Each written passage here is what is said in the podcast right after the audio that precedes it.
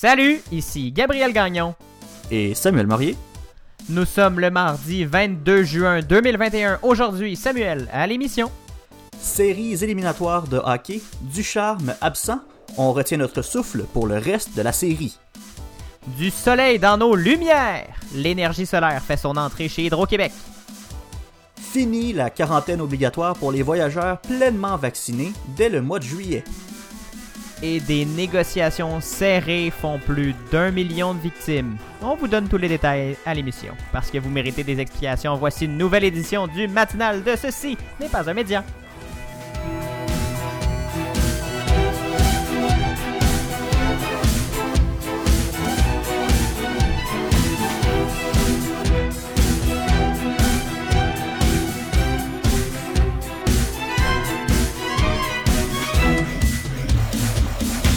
Bonjour Samuel Morier.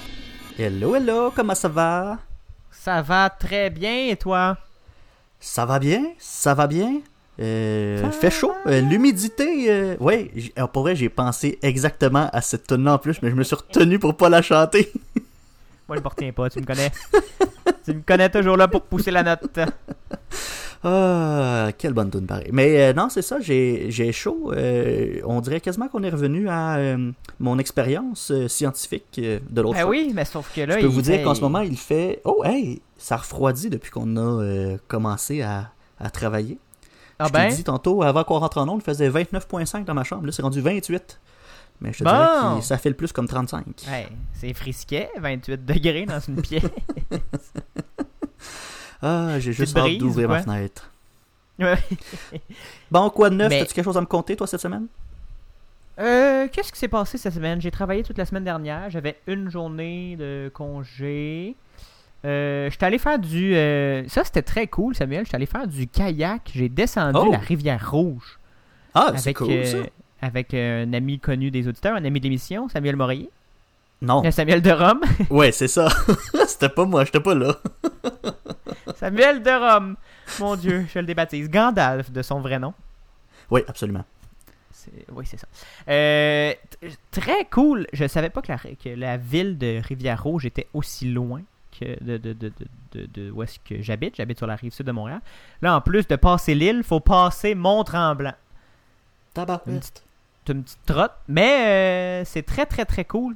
Une rivière euh, sablonneuse. Fait qu'elle- elle s'étend euh, sans arrêt. là. Il y a beaucoup d'érosion. Donc, elle est pas très haute. On peut marcher euh, presque en tout temps euh, sur la rivière. Il y a beaucoup de courant quand même. Fait qu'on on peut se laisser euh, voguer euh, comme ça jusque, euh, jusqu'au point de, rencontre. En fait, c'est assez bien fait. Là. On arrive au centre d'activité. On a un, des kayaks. ben, Samuel lui avait un paddleboard.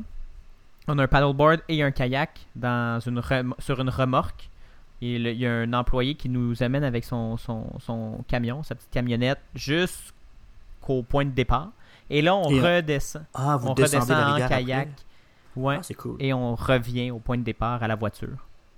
Bon Dieu, ben ouais, c'est une, une belle activité de profiter euh, du beau temps. Ben oui, il faisait tellement beau en plus cette journée-là. Il faisait pas trop chaud, il faisait à peu près 24 degrés. Euh, c'est des, comme c'est très sablonneux et peu profond, il y a des plages partout. On a arrêté, on a, on a profité des, euh, des plaisirs de cette nouvelle mode de la White Claw. Ben ouais, euh, mon Dieu, hey, la un- grosse vie que t'as mené là. Ben oui, c'est ça. On a euh, très agréable. J'ai, j'ai bronzé et euh, été épuisé. C'était bien cool. Bon, super ça. Je recommande. 10 sur 10, je recommande. Bon, parfait ça. Toi, Samuel, cette semaine, comment ça s'est passé? Euh, deux choses. Euh, premièrement, euh, je commence mon déménagement, fait que ça a été euh, des boîtes pour moi. T'es dans les bois. Là, ouais, je suis entouré de boîtes en ce moment. Vous le voyez pas à la maison, là, mais j'ai une colonne de boîtes à ma droite, une colonne de boîtes à ma gauche, et mon ordinateur entre les deux. Donc, ouais, je Rassurez-vous, je ne le vois pas non plus, fait que je pense qu'il nous ment. Donc voilà, je suis, je suis dans les boîtes. Sinon, bon, on, sinon, euh, on parlait de beau temps. Euh, moi, c'est le contraire, en fait. Euh, je revenais du travail hier. J'étais, bon, un petit peu plus loin, là, en campagne, et je revenais vers Sherbrooke pour travailler, pour, revenir chez moi. Et la pluie... euh, mon Dieu, écoute, euh, ça a comme frappé euh, intensément pendant quelques secondes seulement, là, mais à un tel point où je voyais plus rien.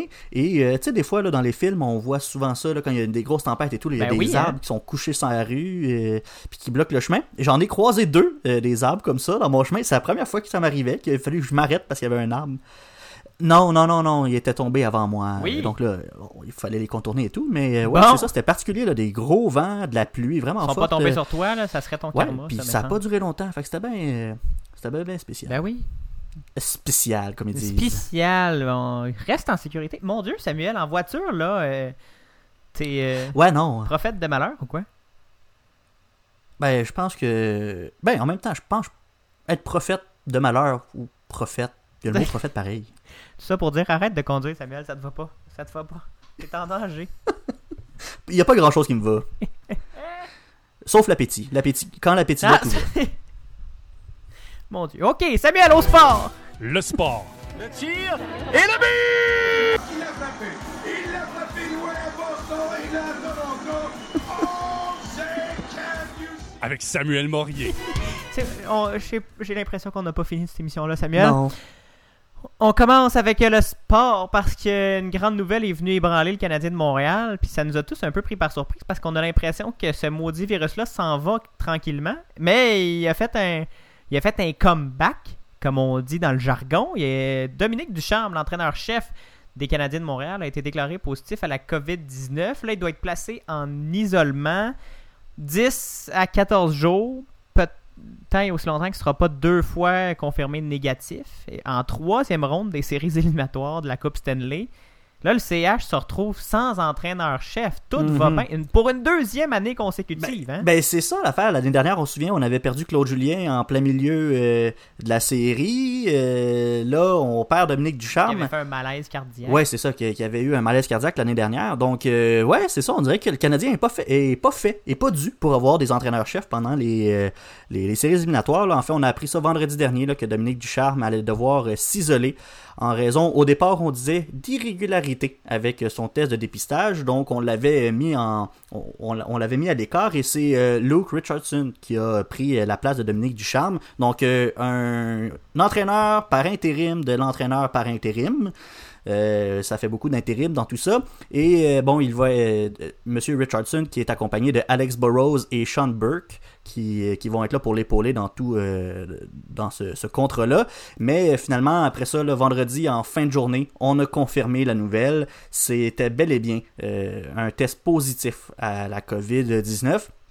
Mais ce qui est le plus surprenant dans cette nouvelle-là, c'est que euh, Ducharme avait déjà reçu sa deuxième dose du vaccin le 9 juin. Bon, il n'y avait pas eu encore le deux semaines d'attente après la deuxième dose, là, donc il n'était pas pleinement vacciné, mais quand même, il avait déjà reçu sa deuxième dose, comme le reste de l'équipe. Puis bon, c'est sûr que même quand on est vacciné, ça n'empêche pas de contracter le virus, mais euh, pareil, là, il n'a pas été chanceux de pogner Ça ça. réduit les chances. Ouais, et puis il a pas été chanceux de pogner ça, surtout dans un environnement qui était super contrôlé, parce qu'il est le seul, en fait, aux dernières nouvelles, il est le seul à l'avoir attrapé, ce virus-là, là, euh, puis il a dû l'attraper. Tous les autres joueurs ont. Non, a- En fait, toute l'équipe est, tes- est- est- est testée euh, oui, régulièrement. oui, oui, absolument. Ils subissent, là, je ne sais pas le bon mot, mais on, ils- oui, euh, on subit un test de dépistage de la COVID. euh, euh, les, les Canadiens, les, les joueurs et ceux qui suivent l'équipe suivent des tests et il n'y a personne qui l'a eu. Ben, c'est ça, il est le seul à l'avoir eu. Puis, tu sais, on, on se pose des questions parce que où est-ce qu'il a pu le prendre? Parce que le protocole était très serré. Là. Même à Las Vegas, au début de la série, euh, ils peuvent pas faire ce qu'ils veulent. Là. Euh, Ils peuvent pas aller jouer euh, aux machines à sous. Là. Ils ont pas le droit de sortir de l'hôtel. Ils ont même pas le droit d'aller prendre des marches. Donc, les, seuls endroits où ils ont le droit d'aller, c'est évidemment leur chambre d'hôtel. Puis, probablement qu'ils n'ont pas nécessairement le droit non plus de se promener euh, d'un corridor d'un- d'une chambre à l'autre. Fait qu'ils restent dans leur chambre d'hôtel. Ils peuvent aller à la salle des repas. Ils peuvent aller au gymnase. Puis, le gymnase, ils sont les seuls à pouvoir y aller parce qu'il a été réservé pour l'équipe. Et le seul autre endroit où ils vont, c'est l'aréna. Donc, où est-ce qu'il a pu attraper ça? Bon, il pense peut-être que c'est dans l'ascenseur. euh, bon, euh, en tout cas, bref, tout ça pour dire que malgré, dans toute cette histoire-là, il a vraiment pas été chanceux. Mais là, maintenant que c'est Ou fait- il n'a pas respecté les consignes. Là. Je ne vais pas m'avancer ah, sur rien. peut-être pas, effectivement.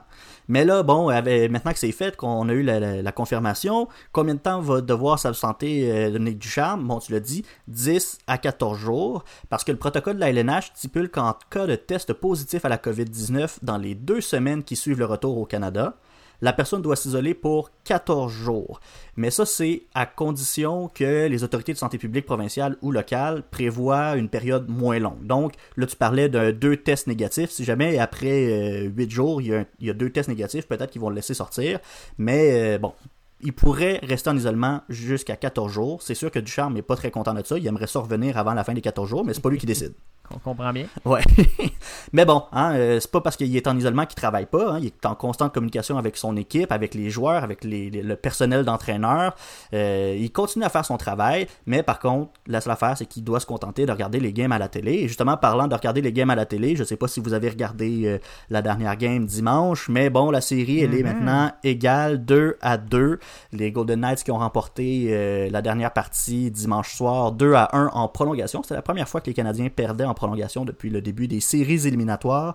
Donc, euh, ouais, c'est ça, pas d'entraîneur-chef. euh, c'est peut-être un peu plus difficile de, Mais en même Mais temps... le Canadien était très bon quand même. Oui, absolument, les Golden oui. Knights qui ont été très bons à leur tour. Donc, Mais un, même que les un Canadiens- très bon match. Si tu me dem- demandes mon avis, les Canadiens ont mieux joué que les Golden Knights. Ils auraient dû gagner cette partie-là, mais bon, hein, des fois, la POC roule pas pour nous autres. Exactement. Merci, Samuel. Ça me fait plaisir. Là, il y, a un- il y a un match, là. euh, quand est-ce le prochain? Ben, c'est ce soir à Vegas, euh, puis après ça, il y en a un autre jeudi euh, soir à Montréal. Et là, euh, on va se croiser les doigts. Peut-être que si le Canadien gagne ce soir, on pourrait voir euh, le Canadien éliminer les euh, Golden Knights de Las Vegas le soir de la Saint-Jean. Ça serait débile. Oh my god, Samuel. Je pense qu'il y a des émeutes à Montréal si ça se passe. On est en onde pour la dernière fois de la saison mardi prochain. On va s'en parler. On, on va s'en reparler. ça va être. Oh, on va suivre ça attentivement. Merci beaucoup, mon cher. Ça me fait plaisir. En musique maintenant, hier c'était la journée nationale des peuples autochtones. Alors pour l'occasion, on a voulu vous faire découvrir une artiste autochtone d'ici. Voici Anaknid avec sa chanson Vent du Nord. Anaknid elle est d'origine euh, Ojikri et Micmac. Pardonnez-moi ma prononciation, corrigez-moi si je me trompe. Elle est née en 1996, l'année où le dernier pensionnat autochtone a fermé ses portes. C'est bien d'actualité ces temps-ci, cette information. Voici donc Le Vent du Nord par Anaknid. Merci d'être avec nous ce matin pour vous informer et on espère que vous allez apprécier cette découverte. À tantôt. Vous écoutez le matinal de Ceci n'est pas un média.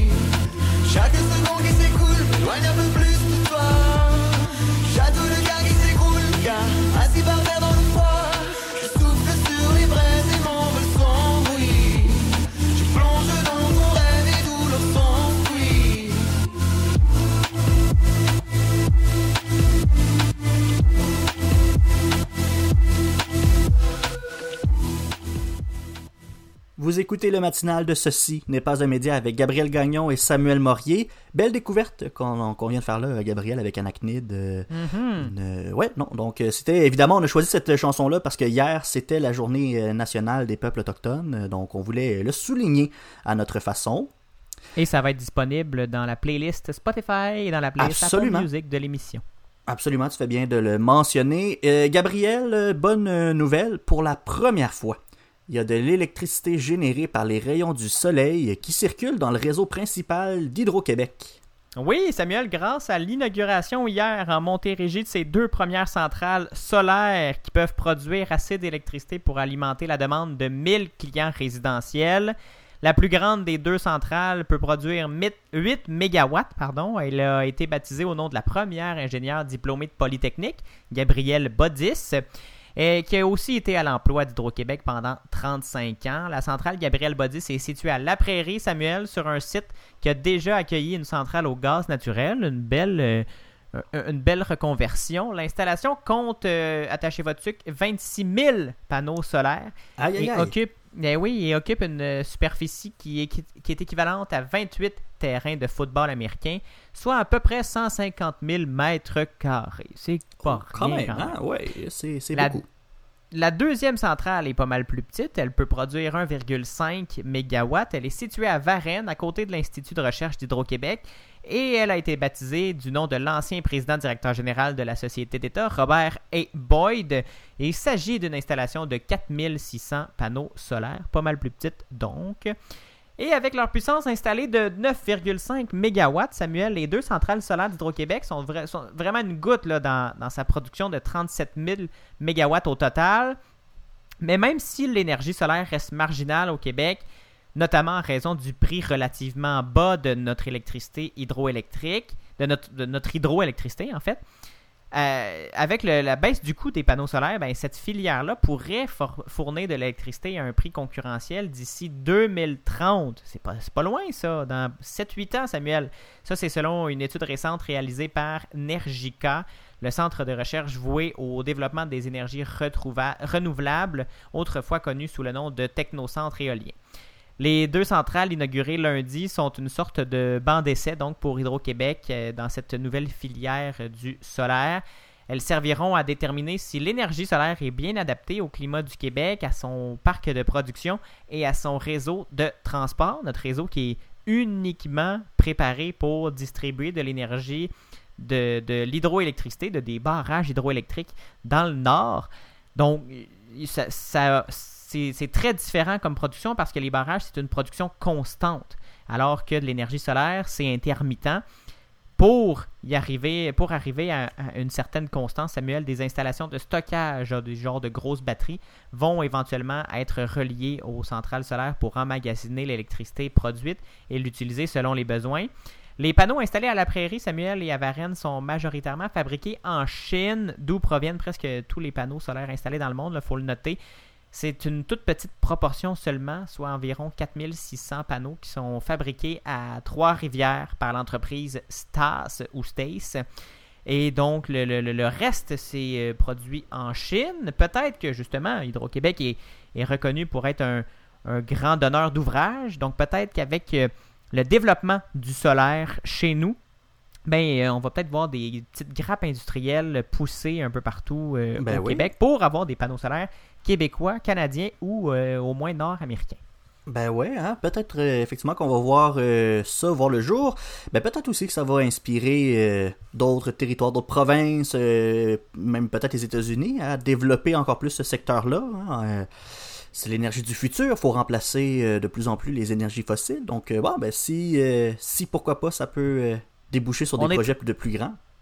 Euh, Hydro-Québec et le, Québec en général est très bon pour euh, pousser vers des, beaux changements, vers des belles améliorations technologiques en, électricité. On, le sait avec nos barrages, on a développé une expertise euh, mondiale. Donc peut-être qu'il y, a- un avenir là-dedans. Hydro-Québec semble s'investir au moins à moyen terme. On ne sait pas si ça va fonctionner pour la production à grande échelle, mais c'est une bonne, c'est une bonne avenue qu'on est content quand même d'explorer. Puis il y a pas de, ça sera pas non plus euh, voué au déficit. là. On va faire de l'argent quand même, même si ça coûte un petit peu plus cher à produire. Bon, ben, c'est une bonne nouvelle, ça. Merci, Gabriel. Ça fait plaisir. On va s'arrêter quelques instants, là, le temps d'une courte pause. On vous revient tout de suite après. On parle de voyage et de vaccination. Restez là. Le mardi dès 7h en balado et dès 9h à CFAC, ici Gabriel Gagnon. Et Samuel Morier, Et on vous offre une émission pour aller plus loin que les manchettes. on discute de ce qui se passe dans votre monde pour vous aider à mieux le comprendre. Vous fournissez le café, on amène l'info. Suivez-nous sur votre plateforme de podcast préférée, Ou soyez au rendez-vous le mardi matin dès 9h à CFAC 88.3. les sens de l'information.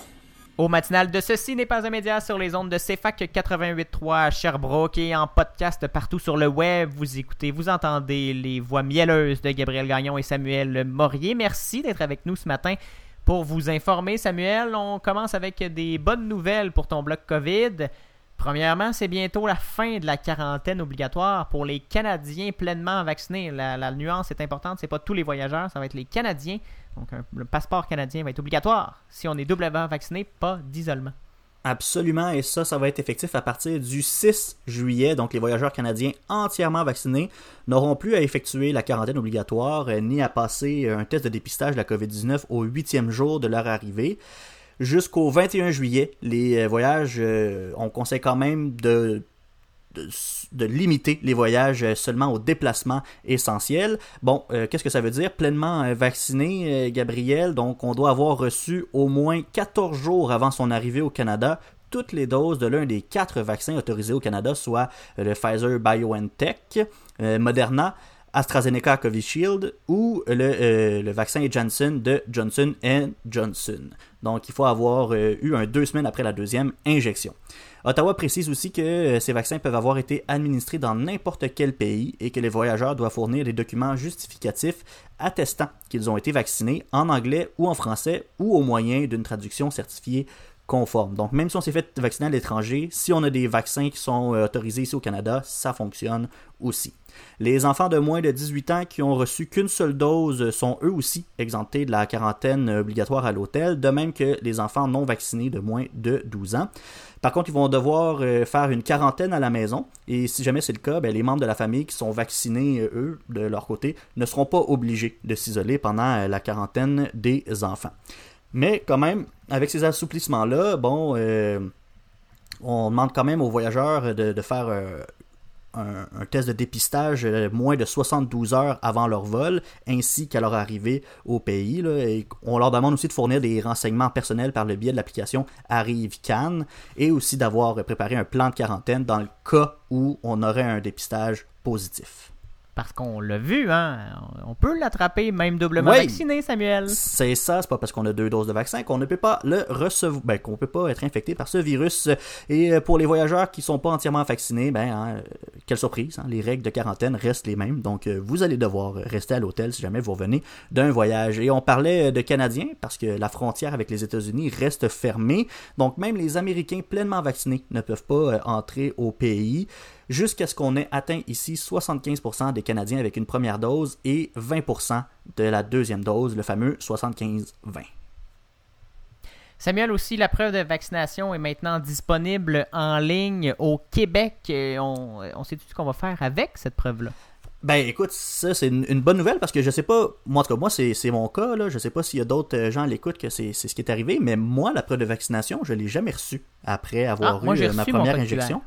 Moi, je l'ai pas reçu. J'ai regardé dans, euh, dans mes spams, j'avais rien. Puis pourtant, on m'avait dit, ah ouais, tu vas recevoir un code QR par courriel et tout. Mais vraiment, j'ai rien. Donc, moi, je suis content de, de cette nouvelle-là. Je suis allé la chercher. C'est justement cette preuve-là. Euh, je suis sûr que je suis pas le seul à qui c'est arrivé. Mais donc, voilà. Il y a euh, le, sur le site internet du gouvernement du Québec, on peut aller remplir un petit formulaire. C'est très simple. C'est pas compliqué du tout. Et bon, c'est dans un tweet, un gazouillis de Monsieur Christian Dubé, qui est le ministre de la Santé et des Services sociaux, qu'on a appris que cet nouvel outil-là était disponible sur le Québec.ca. Je l'ai dit, c'est un très court formulaire à remplir. Puis après, on peut juste télécharger notre code QR, là, puis on le garde dans nos affaires. Et euh, parlant de vaccination, Gabriel, euh, ben, je suis content de te dire que ça va bien. hein. Il y a plus de 7 200 000 doses qui ont été administrées euh, au Québec. là. donc, Wow! on a dépassé notre objectif là, de la- pour la première dose et quand même de loin, donc on va on va se concentrer sur notre deuxième objectif. On va garder hein, le cap sur les objectifs qu'on s'était donnés.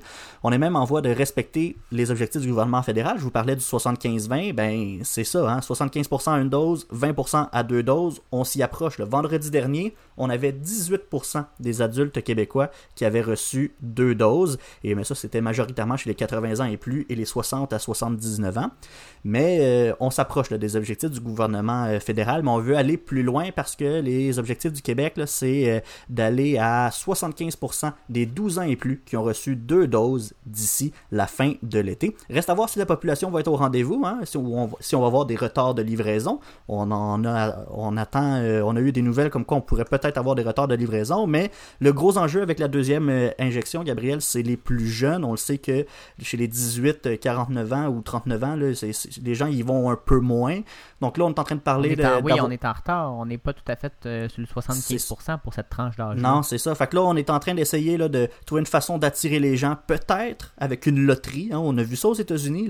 Il y a même euh, la Virginie occidentale qui fait tirer des guns si jamais tu vas Ah. te faire euh, vacciner. Moi, ça m'a fait rire quand j'ai vu ça. là. Mais bon, on, parle peut-être de faire une. Je sais pas trop. ouais, c'est ça. Donc, euh, voilà, peut-être qu'on va en faire une loterie ici. Là. Euh, François Legault a rien confirmé. Là. Il a dit que Christian Dubé travaillait sur un, un- un projet comme ça. Fait que ça se pourrait qu'on voit une loterie COVID à voir le jour au Québec pour essayer d'attirer les, les gens à aller se faire vacciner.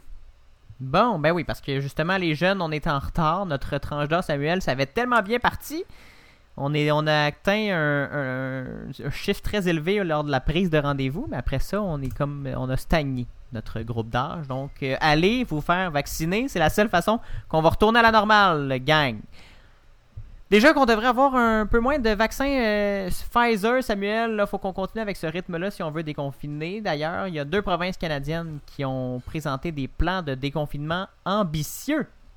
Ouais, l'Alberta, Gabriel, sera la première province ou territoire du pays à lever toutes les restrictions sanitaires euh, mises en place. Toutes! Ouais, ouais, toutes, toutes, toutes, là. C'est le premier ministre de l'Alberta, euh, Jason Kenney, qui en a fait l'annonce vendredi dernier. Donc, le 1er juillet, il n'y aura plus aucune mesure sanitaire dans la province. Puis aucune. Plus aucune. C'est ce qui a été annoncé. Toutes les restrictions. Toutes les restrictions, Gabriel. Aucune qui reste. Toutes, toutes, toutes, toutes, Mon. Dieu. Ouais, ouais, le rêve, hein. Le rêve?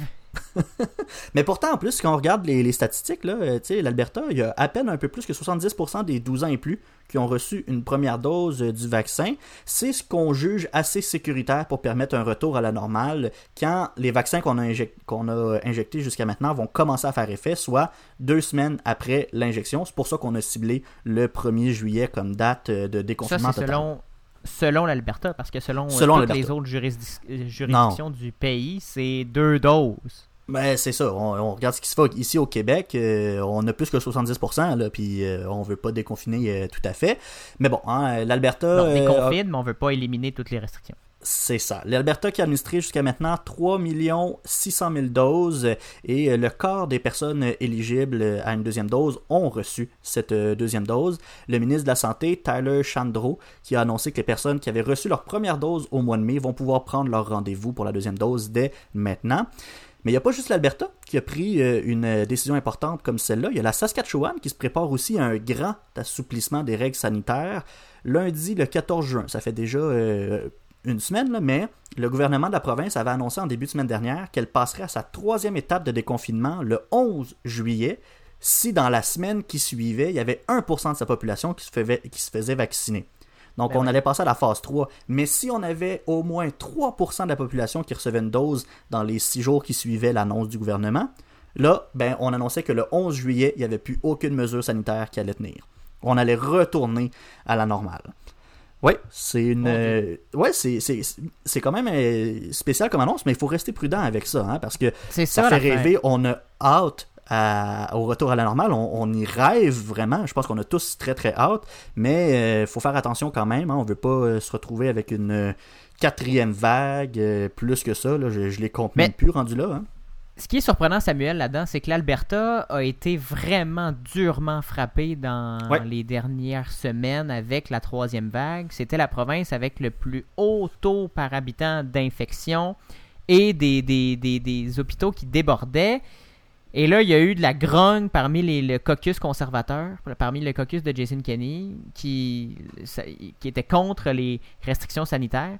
On a l'impression un peu que c'est politique, cette histoire-là, et que c'est pas très basé sur la science. En tout cas, si on se fie au reste des juridictions qui, décon- qui vont déconfiner complètement après les, les deuxièmes doses, ben, on, peut, on peut penser que c'est politique. En tout cas, à Ben, voir comment, ça va, se- comment ça va se dérouler, là, mais... On veut euh, probablement faire plaisir à une partie de l'électorat qui était peut-être un peu contre, pas contre ces mesures-là, mais qui était, frileuse. ouais, qui était frileuse ou qui trouvait qu'on allait peut-être un peu trop loin dans les mesures, là, puis qui, bon, qui voulait plus d'assouplissement. Mais bon, hein, Mais faut- euh, dans cette nouvelle-là, je pense que Samuel. oui, il faut rester prudent, mais je pense qu'il y a quand même du positif à ressortir de, de cette nouvelle-là. C'est qu'on est rendu Absolument. au moment où on peut commencer à penser à un monde sans restrictions sanitaires. On dirait que j'y pense, là, puis on, on dirait que j'ai de la misère à m'imaginer ça. Ça fait trop longtemps. Un jour, Samuel, ça va être derrière nous, cette pandémie. Un jour, quand on va être Je doublement vacciné. Je le souhaite. Merci, Samuel. Ça me fait plaisir. Gabriel, euh, on change de sujet euh, hein, parce que après quatre semaines de grève chez Exceldor, les discussions sont laborieuses entre les parties et n'avancent pas beaucoup, hein, euh, pour ne pas dire pas du tout. Et malgré les efforts intenses de médiation au cours des derniers jours, on n'est pas plus loin. Là. Il, y a, il y a- il y a toujours de nombreuses victimes. Oui, la grève persiste à l'usine d'Exceldor à Saint-Anselme, dans la région de la capitale nationale, mais en fait de Chaudière-Appalaches. Euh, c'est, ça n'a pas comme seule conséquence, Samuel, l'euthanasie de centaines de milliers de poulets. En fait, plus d'un million de poulets qui ont été euthanasiés depuis le début de la grève, d'où les, le plus d'un million de victimes. Chaque semaine, imagine, entre 300 000 et 400 000 volailles parcourent des centaines de kilomètres pour être abattus à l'extérieur de la province pour finalement revenir au Québec et être transformés. Tout ça a un coût, Samuel, et ça coûte du temps surtout. Donc, là, il y, a- maintenant une, pénurie de poulet dans les, dans les rôtisseries chez Benny, chez Saint-Hubert, et le prix du poulet augmente, Samuel, pour ces raisons. Depuis le début de la grève, l'entreprise Exceldor, qui est une coopérative, en fait, de, producteurs de, volailles, doit se tourner vers d'autres provinces pour procéder à l'abattage des poulets et approvisionner ses clients. La plupart prennent la direction du Nouveau-Brunswick où ils sont abattus. Et le poulet revient ensuite au Québec. D'autres euh, prennent le chemin de l'Ontario et soit restent en Ontario pour euh, la consommation locale ou reviennent au Québec ou vont vers les États-Unis. En temps normal, Samuel, près d'un million de poulets sont abattus chaque semaine à l'abattoir de Saint-Anselme. Actuellement, environ, ce sont environ justement presque la moitié qui, euh, ne, sont pas abattus là-bas, puis le, le reste ben, sont, est euthanasié, Samuel. Là, Gabriel, les employés refusent de porter le blâme pour les euthanasies de ces euh, centaines de milliers de poulets-là. Euh, leurs demandes sont légitimes selon eux. Sur la ligne de piquetage dimanche, Samuel, les employés en grève d'Exceldor ont voulu montrer qu'ils sont pas insensibles à l'euthanasie de milliers de poulets. Il y avait l'impression, euh, selon les échos qu'on a eus, qu'ils étaient un peu les, les, les, les méchants dans ce, dans ce conflit-là, alors que selon eux, leurs revendications sont tout à fait légitimes. Il y, a, un employé qui avait été interviewé à la télé, là, il a dit Les poulets abattus pour rien, nous aussi, ça nous affecte. On aimerait bien mieux mettre du poulet sur la table du monde. Mais Samuel, ce, même, ce même employé-là aimerait que l'accent soit, plus, soit mis plutôt sur les employés que les poulets. Il dit Je pense que les gens prennent plus conscience du poulet que de l'être humain qui travaille entre les quatre murs de l'abattoir. Parce que la résolution du conflit de travail à l'usine d'abattage de Saint-Anselme est toujours dans l'impasse, le processus de médiation a échoué entre les parties vendredi soir. Et les 600 travailleurs de l'abattoir exigent une majoration de salaire de 40% sur 3 ans pour une, une rémunération horaire de 25 Une demande qui a été rejetée par le patronat dont l'offre finale est de 22,50 de 50 sous de l'heure. Samuel, on est, il y a un fossé là, entre les deux. Et euh, on a euh, une image un peu mauvaise de leur travail, Samuel, mais il y a une experte en droit agricole qui était en entrevue sur RDI ce week-end qui expliquait que ce sont des travailleurs qualifiés puis que leurs compétences sont rares. Ces gens-là travaillent dans des conditions difficiles, à une vitesse extrême et dans un bâtiment où il fait super chaud, avec des animaux morts ou en voie de mourir. C'est pas un travail facile, c'est un travail exigeant. Il faut savoir ce qu'on fait, il faut le faire bien, il faut le faire vite. Donc, euh, le, le- historiquement, les, salaires dans le milieu agricole puis dans la transformation des produits agricoles, ça, a toujours eu des salaires bas, mais là, on, est un peu tanné puis on aimerait avoir une rémunération à notre juste valeur. Je ne veux pas me positionner dans le débat, mais pour, ces employés-là, on ne peut pas vraiment les blâmer de vouloir tenir leur bout. Non, c'est ça. Puis tu sais, bon, euh, tu disais euh, que on avait un peu l'impression que c'était eux autres les méchants dans cette histoire-là, puis que euh, il y avait un peu une image négative de leur combat, puis qu'on oubliait les, les, les travailleurs derrière euh, cette cette histoire-là, parce que c'est vrai qu'on dirait qu'on a mis beaucoup l'accent sur ces centaines de milliers, même ce, ce million de poulets Mhm. décédés. Là, j'ai, j'ai vu même des, des messages de politiciens qui parlaient de ça, puis jamais on s'est posé de questions sur la, la, la- la qualité de travail de, de ces employés-là. On dirait qu'on on a fait que parler des poulets comme si c'était ça qui... En fait, c'est ça qui choquait le plus les gens. Il y a eu beaucoup de pression politique pour essayer de s'en sortir, soit d'un bord ou de l'autre, que ce soit on accepte l'offre du patronat ou on demande au patronat de faire des concessions. Euh, il y a eu beaucoup, beaucoup de pression, ça fait beaucoup parler. Exactement. Au cours des derniers jours, Samuel, la pression euh, politique, tu l'as dit, augmenté sur les grévistes particulièrement. Le ministre du Travail, les ministres du Travail et de l'Agriculture, Jean Boulet et André Lamontagne, ont pressé le syndicat d'accepter l'arbitrage. La coopérative accepte de s'y soumettre à l'arbitrage, mais le syndicat refuse de peur de perdre son pouvoir de négociation. Mais il faut comprendre ce que c'est un arbitrage, Samuel. L'arbitre se substitue au parti, il prend le contrôle des négociations si on veut. Les partis ne négocient plus, en fait, c'est l'arbitre qui évalue la situation et sa décision deviendra le contenu de la convention collective. C'est lui qui a le dernier mot. Donc, en effet, le syndicat perd de son pouvoir de négociation et le patron doit accepter la convention collective qui est mise sur la table. Le premier ministre François Legault s'est jeté dans la mêlée aussi en invitant publiquement le syndicat à, à saisir cette main tendue de l'arbitrage. Il a dit dans un message sur Facebook on ne devrait pas avoir le droit de gaspiller aussi bêtement des quantités énormes de nourriture. C'est 13% de la, de la production de volailles hebdomadaire du Québec. Parce que c'est ça qui, joue un peu euh, pour le. On, parle des, des travailleurs qui ont le mauvais rôle, tu le disais Samuel, mais avec euh, l'euthanasie de ces poulets-là, mais ces poulets-là, là, je veux pas, euh, je veux pas dire que c'est bien ou que c'est pas bien, mais ces poulets-là seraient déjà morts. Ça, ils, étaient, voués à la mort quand même, mais ils étaient voués à, être mangés par des gens. Là, ils sont euthanasiés et ils serviront à rien, en fait. C'est ça qui choque et c'est ça qui, fait, mon Dieu, on a-tu les moyens de gaspiller autant de, bêtes vivantes qu'on ne, ne se servira pas pour notre survie? Selon euh, Sylvain Charlebois, directeur du laboratoire de sciences analytiques en agroalimentaire de l'Université d'Alousie, le conflit risque d'être long, notamment en raison de la gouvernance de la coopérative Exceldor. Samuel, il y a environ 250 producteurs de volailles qui sont membres de la coopérative et qui vendent leur élevage à l'abattoir.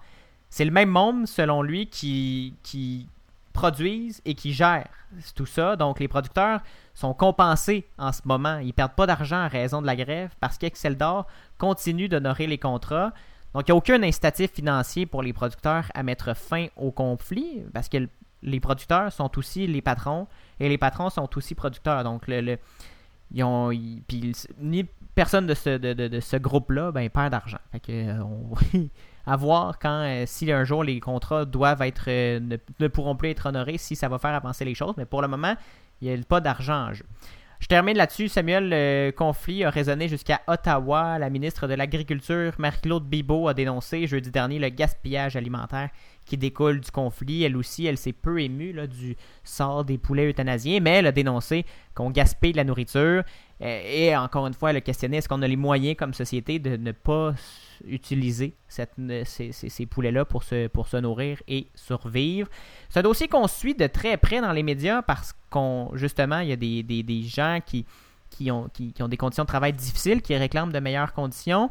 Et d'un autre côté, il y a des, des animaux qui, qui partent euh, à l'euthanasie sans être euh, sans servir à rien. Et Mhm. il y a un- il y, a un modèle d'affaires qui est peut-être un peu à repenser parce que des grosses usines comme ça, de la production euh, à la chaîne euh, de, pour l'agriculture, ça, ça crée un peu ce genre de climat-là et ce genre de, de baisse de prix et de, de baisse de salaire constante. Donc, il y a, peut-être de quelque chose à repenser dans tout ce modèle-là, à voir si cette crise-là va, euh, va pouvoir servir de tremplin pour changer les choses. Une grosse histoire, euh, vraiment. Puis, euh, non, c'est ça. c'est- On dirait que le fait de gaspiller tous ces animaux-là, de tuer des animaux pour finalement euh, ne pas s'en servir, c'est ça choque. Puis, je pense qu'on peut pas rester indifférent dans tout ça, mais en même temps, Absolument. on peut pas. Il faut quand même penser aussi aux travailleurs et tout. Donc, c'est ça, c'est c'est très, très, très, particulier comme situation. C'est Oui, c'est parce qu'ils ont le euh, droit de faire la grève. Oui, euh, puis c'est ça. fondamentalement. c'est pas tout blanc, tout noir, euh, cette histoire-là. Bon, on va espérer euh, pour le bien de tous ces poulets, mais aussi pour le bien de l'industrie, que ça se règle assez rapidement et que tout le monde euh, soit content du, du résultat. Là. On veut pas être amer de, de la décision finale. On, on espère, on suit, on suit ça euh, pour vous. euh, évidemment, c'est les, prochains développements de cette crise, en espérant justement que ça se règle euh, rapidement, que ça se règle dans les prochaines, euh, dans les prochains jours. Samuel, on est en édition estivale. C'est ce qui conclut cette édition du 22 juin du matinal Ben de ouais. Ceci n'est pas un média. Merci beaucoup d'avoir été là. Ben merci, ça a été plus court, hein, mais euh, bon, c'est ça. L'été qui s'en vient, euh, on prend un peu plus de pause, on commence à, à s'en aller hein, vers euh, les vacances estivales, donc euh, c'est ça. L'actualité Ben oui, aussi déjà- prend un peu plus de pause. Là. Ben oui, on l'a euh, on l'a expérimenté un peu là cette semaine. Ça a été Oui. un peu plus laborieux de trouver. Mais bon, hein, ça fait partie du jeu quand même. Mais oui, on se retrouve la semaine prochaine pour une dernière édition de cette saison-ci. Hein, on va prendre une pause pour l'été. Donc on se retrouve la semaine prochaine pour une dernière émission de Ceci n'est pas un média. Vous pouvez nous écouter en balado à partir de 7h ou à 9h sur les ondes du CFAC 88.3 à Sherbrooke. Et en attendant, suivez-nous sur la page Facebook de l'émission, Ceci n'est pas un média, sur Instagram, CNPUM baramba balado et sur notre site web, ceci n'est pas un média.com baroblique balado pour nous réécouter ou baroblique musique pour écouter toute la musique diffusée, dont celle, bien sûr, notre découverte de ce matin, Anachnid avec la chanson Vent du Nord. Allez écouter ça, c'était très bon. Vous pouvez la- l'ajouter à votre bibliothèque, évidemment, pour encourager l'artiste. Euh, Pour ceux qui nous écoutent, à CFAC au 88.3 à Sherbrooke, euh, ben, on se laisse sur la playlist musicale de la station. Donc, euh, vous poursuivez en musique pour le restant de l'heure et pour les auditeurs du balado, ben, on se laisse là-dessus. On se reparle la semaine prochaine pour une dernière de cette saison. Merci. On revient-tu l'automne prochain? Ah, ben là, ça, ça. Moi j'ai rien va. signé. On- Moi j'ai rien signé. Moi, j'ai rien signé. on s'en reparle. On s'en Salut. Samuel. Parfait. Bye.